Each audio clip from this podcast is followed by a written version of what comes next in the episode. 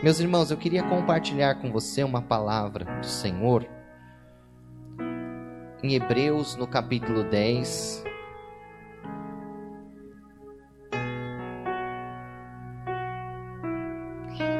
Vamos ler a partir do versículo de número 36 e nós vamos ler até o 7 do capítulo 11. Aproveitando e otimizando o nosso tempo da melhor forma possível. Hebreus capítulo 11, 10, desculpa, versículo de número 36 até o 7 do capítulo 11. Leiamos em reverência a palavra do Senhor o que o texto nos diz. Vocês precisam perseverar, de modo que quando tiverem feito a vontade de Deus, recebam o que ele prometeu. Pois em breve, muito em breve, aquele que virá, vem e não demorará. Mas o meu justo viverá da sua fé, e se retroceder, não me agradarei dele. Nós, porém, não somos daqueles que retrocedem e são destruídos, mas dos que perseveram e são salvos. Ora, a fé é a certeza daquilo que esperamos e a prova das coisas que não vemos, pois foi por, me por meio dela que os antigos receberam um bom testemunho. Pela fé entendemos que o universo foi formado pela palavra de Deus, de modo que aquilo que se vê não foi feito do que é visível. Pela fé, Abel ofereceu a Deus um sacrifício superior ao de Caim pela fé ele foi reconhecido como justo, enquanto que Deus aprovou as suas ofertas. E embora ele esteja morto, por meio da sua fé ainda fala. Pela fé Enoque foi arrebatado, de modo que não experimentou a morte, e já não foi encontrado porque Deus o havia arrebatado. Pois antes de ser arrebatado, recebeu testemunho de que tinha agradado a Deus. De fato, sem fé é impossível agradar a Deus, pois quem dele se aproxima precisa crer que ele existe e recompensa aqueles que o buscam.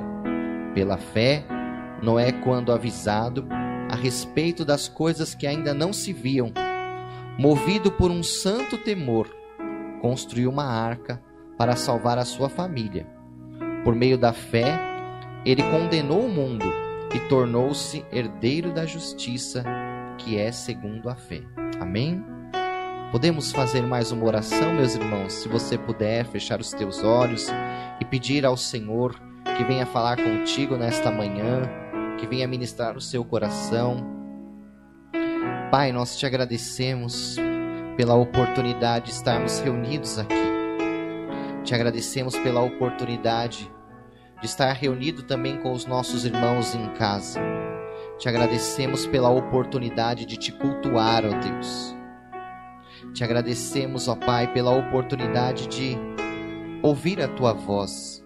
E é o que te pedimos, Pai, que o Senhor fale conosco.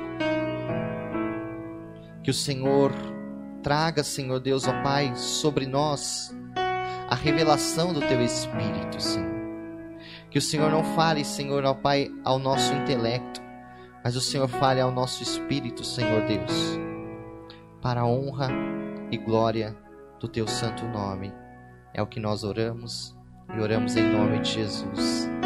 Amém e amém. Louvado seja o nome do Senhor. Meus queridos irmãos, só existe uma forma do diabo te derrotar só existe uma forma do diabo paralisar o plano de Deus na sua vida. Só existe uma forma do diabo atrapalhar os propósitos que Deus tem para a sua vida. E essa forma é fazendo com que você desista. Porque mesmo quando nós erramos, mesmo quando nós falhamos, ainda é possível se arrepender, ainda é possível se levantar, ainda é possível encontrar em Deus oportunidade. Mesmo quando nós não somos proeficientes e capazes, ainda é possível aprender com o caminho e aprender no caminho. Mas a forma que o inimigo tem de fazer com que o servo de Deus se desvie da presença e dos propósitos de Deus é fazendo com que ele desista. Porque o diabo sabe que quando nós perseveramos, quando nós vivemos com perseverança a nossa vida e a nossa fé, nós vamos alcançar as promessas de Deus. Por isso que ele faz de tudo. Desde o nascer ao pôr do sol, ele tenta de todas as formas fazer com que você desista. Com que você desista da sua fé, com que você desista de buscar a Deus, você desista da sua família, que você desista dos sonhos de Deus, que você desista das promessas de Deus. E o escritor de Hebreus, ele exalta a perseverança. Ele exalta a necessidade vital de vivermos com perseverança. No capítulo 10 que nós lemos, ele faz uma introdução sobre o sacrifício de Jesus, sobre o perdão dos nossos pecados que foi obtido pelo sacrifício único e definitivo de Jesus, em contraste aos sacrifícios do sacerdócio levítico, que tinham que ser repetidos ano após ano, após ano e após ano. Jesus se ofereceu uma única e eterna vez para remover para sempre os nossos pecados. E o texto diz no capítulo 10 que assim ele abriu um novo e vivo caminho para que nós nos acheguemos a Deus, para que nós tenhamos acesso à presença de Deus. O sacrifício de Jesus nos dá acesso ao Santo dos Santos, a santidade e a comunhão com Deus. E esse caminho foi aberto uma vez por todas.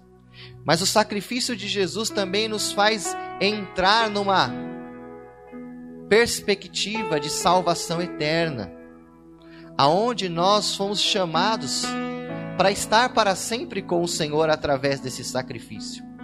Mas aí o escritor de Hebreus ele vai falando sobre os obstáculos que existem na nossa trajetória até que esse dia se consume. Por quê? porque nós tratamos de realidades que ainda estão distantes de nós, que nós não podemos tocar, que nós não podemos saborear, mas que nós só podemos contemplar com os olhos da fé, com os olhos do invisível. E então ele exorta aqueles leitores a perseverarem na fé, perseverarem naquilo que eles alcançaram, naquilo que Deus fez para a vida deles.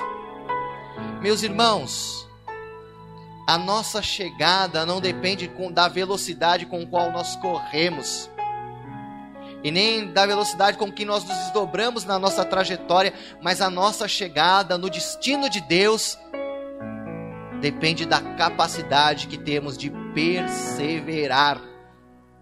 E o Senhor te trouxe aqui nesta manhã e está falando com você que está aí em casa também. Que você precisa vestir a roupa da perseverança. Perseverar na presença daquele que te chamou, daquele que te escolheu, daquele que quer te levar ao cumprimento da sua vontade. E o escritor ele usa algumas palavras fortes aqui ainda no capítulo 10. Ele fala assim: olha, o justo viverá da sua fé, mas se retroceder, a minha alma não se agrada dele. Deus não tem prazer naqueles que retrocedem na sua fé. naqueles que desprezam aquilo que receberam do Senhor. Mas aí ele diz uma frase, incluindo aqueles, aqueles leitores, e eu creio que pode incluir cada um de nós. Nós, porém, não somos daqueles que retrocedem. Amém? Nós não somos daqueles que retrocedem. Mesmo diante das lutas, mesmo diante das dificuldades, mesmo diante das tentações, mesmo diante das dúvidas, mesmo diante das incertezas, nós não somos daqueles que retrocedem. Amém? Você pode dizer isso aí no seu lugar e na sua casa? Nós não somos daqueles que retrocedem. Amém? Nós não somos daqueles que retrocedem e são destruídos, mas somos dos que creem e são salvos. a salvação da nossa alma, irmãos, e o cumprimento das promessas de Deus na nossa vida, depende de nós não retrocedermos, mas continuarmos perseverando na fé que nos alcançou. O importante é você perseverar nesta fé. E então o escritor ele começa a oferecer para a gente exemplos de perseverança. Exemplo de gente que perseverou. Exemplo de gente que tinha tudo para retroceder e não retrocedeu. Exemplo de gente que tinha tudo para jogar a toalha, mas não jogou. Mas que perseverou e alcançou a promessa. Que promessa? A vida eterna a salvação, estar com o Senhor e fazer a vontade de Deus. Esses homens aqui que estão dentro desta galeria da fé, eles perseveraram e alcançaram a promessa do que? De fazer a vontade de Deus e de ser salvo. Nós temos que perseverar em para fazer a vontade de Deus e alcançar a promessa. E aí, ele usa aqui o exemplo desses homens que viveram perseverando, acreditando naquilo que eles não viam, mas que eles tinham certeza. Essa é a vida de um homem e de uma mulher de Deus. Ele vive perseverar, a perseverar naquilo que ele não vê, naquilo que muitas vezes ele não entende completamente, mas que ele tem convicção de fé. O Juliano pregou aqui na semana passada uma mensagem muito abençoada falando sobre as incertezas que temos na, na trajetória com Deus. E que estar com Deus não é ter todas as respostas, mas é continuar acreditando apesar de não tê-las. É continuar acreditando apesar das dúvidas, apesar das incertezas, apesar dos contrastes, apesar dos contrassensos, nós continuamos acreditando que Jesus morreu por nós, que o seu sangue foi um sacrifício expiatório para nossa salvação e que ele virá para nos buscar. Nós continuamos acreditando que o Senhor está vindo e que em breve ele virá, mesmo que os nossos olhos não consigam contemplar, nós cremos, nós acreditamos e perseveramos em pregar, mesmo que o mundo não queira ouvir Jesus vem nos buscar. Jesus é o Salvador da humanidade. Só Ele pode ligar o homem com Deus. Ele é o caminho, a verdade e a vida. E não há outro caminho que leve para o céu a não ser Jesus Cristo. Não é religião, não é ideologia, não é posição social, mas é Jesus Cristo. E nós vamos perseverar crendo declarando e anunciando que Ele virá. E essa será a nossa perseverança. E aí ele fala sobre esses homens que dialogavam com o invisível, que mantinham uma perseverança em crer naquilo que eles não viam, porque aquilo que a gente vê é aparente, mas aquilo que a gente não vê é eterno. Posso ouvir um amém? E aí ele cita três homens aqui, eu quero tentar falar rapidamente aqui, por causa que o tempo não nos permite, sobre o exemplo de fé desses três homens. Poderia falar de quatro, mas vamos falar de três. Que eu quero usar pelo menos uma palavra para exemplificar a perseverança desses três homens. Como eles perseveraram, como eles não retrocederam, e como o exemplo deles pode dizer para mim e para você: dá para continuar assim. Ah, pastor, não dá para continuar. Dá para continuar assim. Porque eles continuaram, eles perseveraram, fizeram a vontade de Deus e alcançaram a promessa. É para isso que serve o exemplo deles. Não para que eles sejam idolatrados, não para que eles se tornem ídolos, mas para que eles se tornem exemplo para minha e para sua caminhada e trajetória de fé. Então a gente vê o exemplo, em primeiro lugar, de Abel. Abel, que perseverou em crer e que teve uma fé de sacrifício, uma fé que oferece, uma fé que entrega. Muitas vezes nós achamos que fé é ligar uma chave, um botão para receber benefício de Deus. Eu vou ter fé, para me receber um carro, para me receber uma casa, para me receber uma bênção, para me receber um milagre. Amém. Deus pode fazer, Ele faz tudo isso. Mas a fé tem muito mais a ver com o meu relacionamento com Deus do que algo que eu recebo da parte dele. A fé tem muito mais a ver com a minha relação na trajetória com Deus do que um botão, uma chave para mim receber milagre para mim receber benefício. A fé desses homens se traduzia na relação que eles tinham com Deus. E a nossa fé não está relacionada com aquilo que a gente recebe, mas como a gente se relaciona com o Senhor. Abel, ele teve uma fé capaz de entregar, capaz de sacrificar, capaz de abrir mão, capaz de renunciar uma fé que levou ele a ter uma vida agradável ao Senhor. Porque sem fé é impossível agradar a Deus.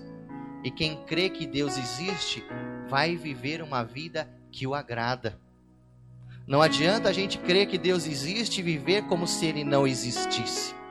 Porque há pessoas que se dizem cristãs, que se dizem teístas ou creem que creem em Deus, mas vivem uma vida como se Deus não existisse como se Deus não estivesse vendo, como se Deus não estivesse presenciando. O que a gente pode chamar de ateísmo cristão.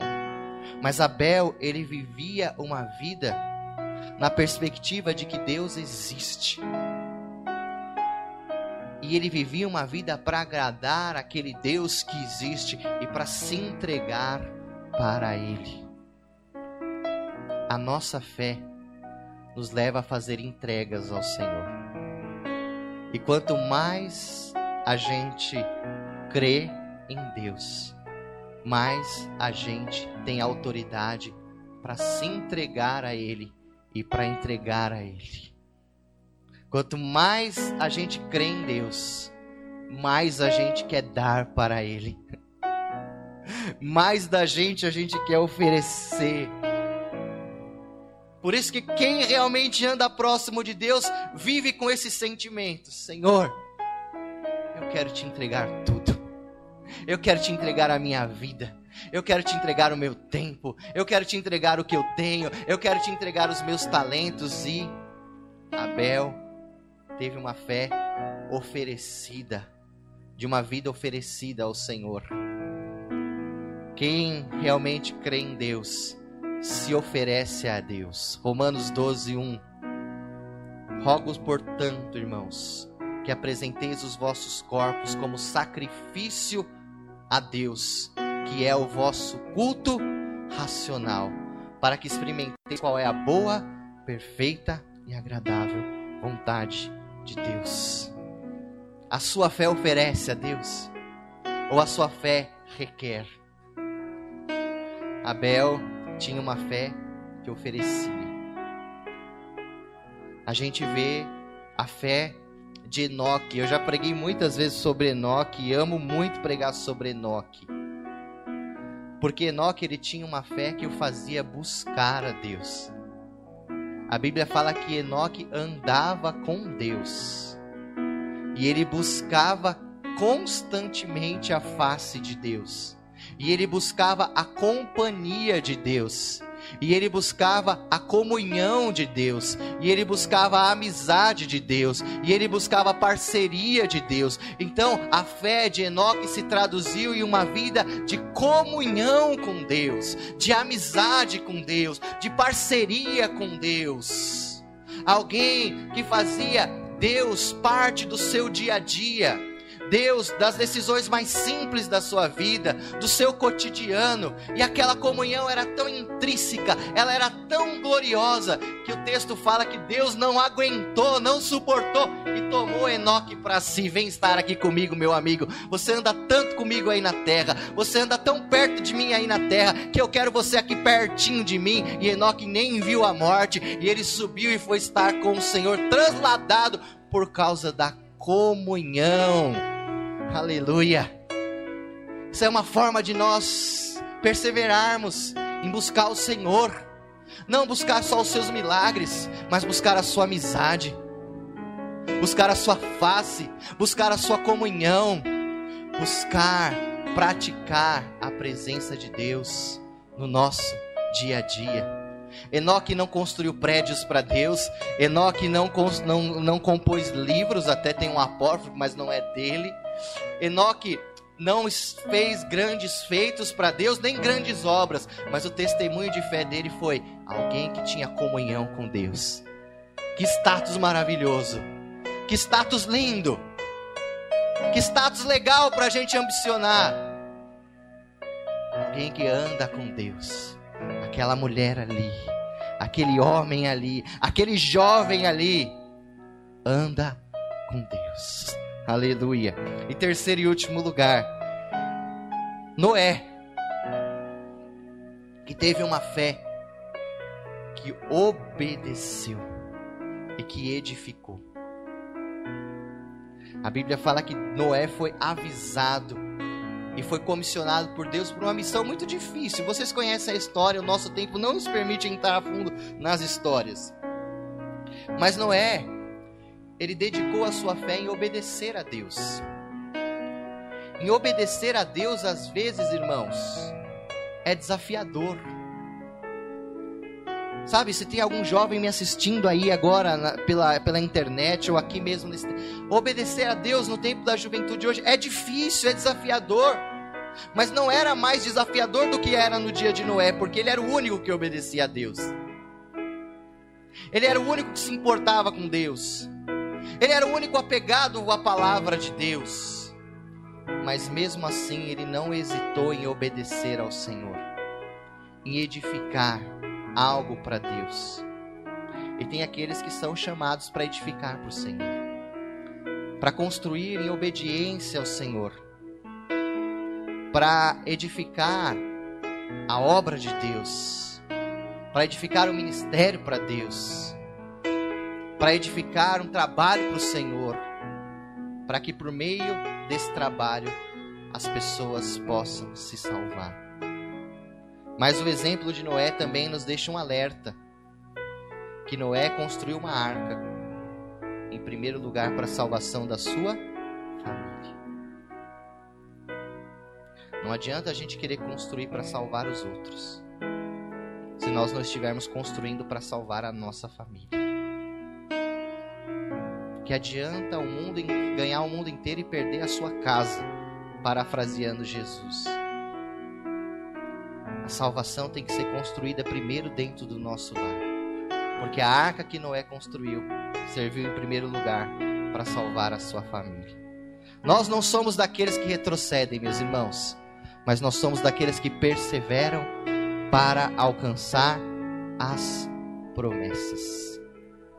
E se nós retrocedermos, a nossa fé, a nossa alma não agrada ao Senhor. Então o Senhor te trouxe aqui nesta manhã e te despertou aí na sua casa para falar com você. Não desista. Persevere. Continue acreditando. Continue acreditando naquilo que você não vê. Não abra mão. Mesmo que você não entenda completamente, mesmo que os caminhos do Senhor sejam misteriosos aos nossos olhos, mesmo sem entender, eu continuo acreditando, confiando e confessando as promessas do Senhor. Quero orar com você, meu querido irmão. Se você puder aí na sua casa, fechar os teus olhos e